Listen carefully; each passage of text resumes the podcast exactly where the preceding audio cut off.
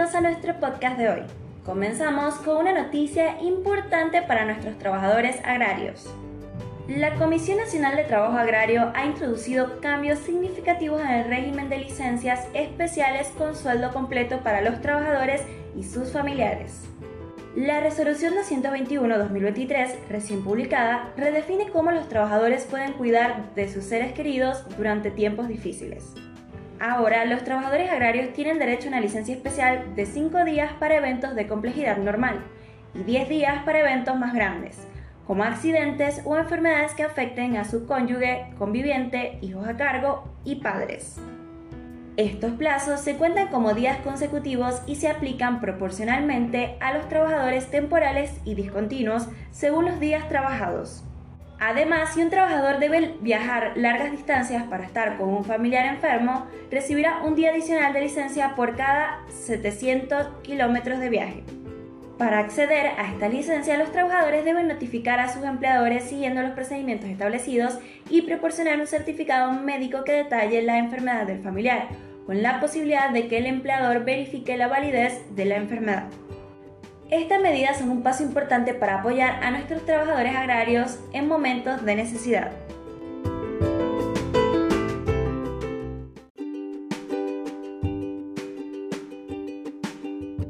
Nuestra próxima noticia destaca un importante acuerdo en la industria de la construcción en Argentina. La Unión Obrera de la Construcción de la República Argentina, en conjunto con las cámaras empresariales, han firmado un nuevo acuerdo que establece aumentos salariales para las distintas categorías en los convenios colectivos de trabajo números 76, 75 y números 577, 10. A partir de octubre de 2023, los trabajadores de la construcción recibirán un aumento del 12% en sus salarios básicos, aplicado sobre los sueldos vigentes al 30 de septiembre.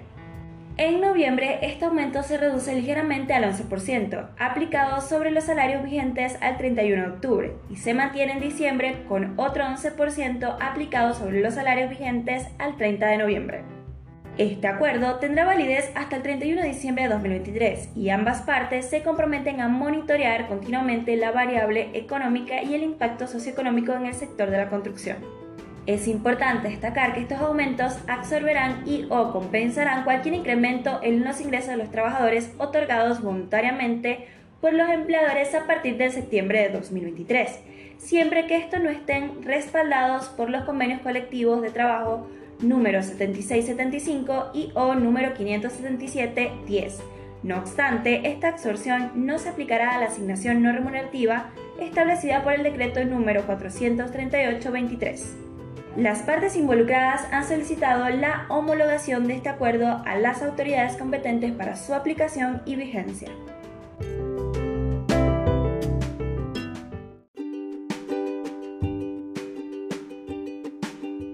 Nuestra última noticia de hoy se centra en cambios significativos establecidos por la Comisión Nacional de Valores, publicados en la Resolución General 982-2023. Estos cambios están relacionados con las operaciones de compra-venta en el segmento de congruencias de ofertas con prioridades de valores negociables de renta fija nominados y pagaderos en dólares estadounidenses emitidos por la República Argentina y de certificados de depósito argentinos. La normativa establece claramente los siguientes puntos.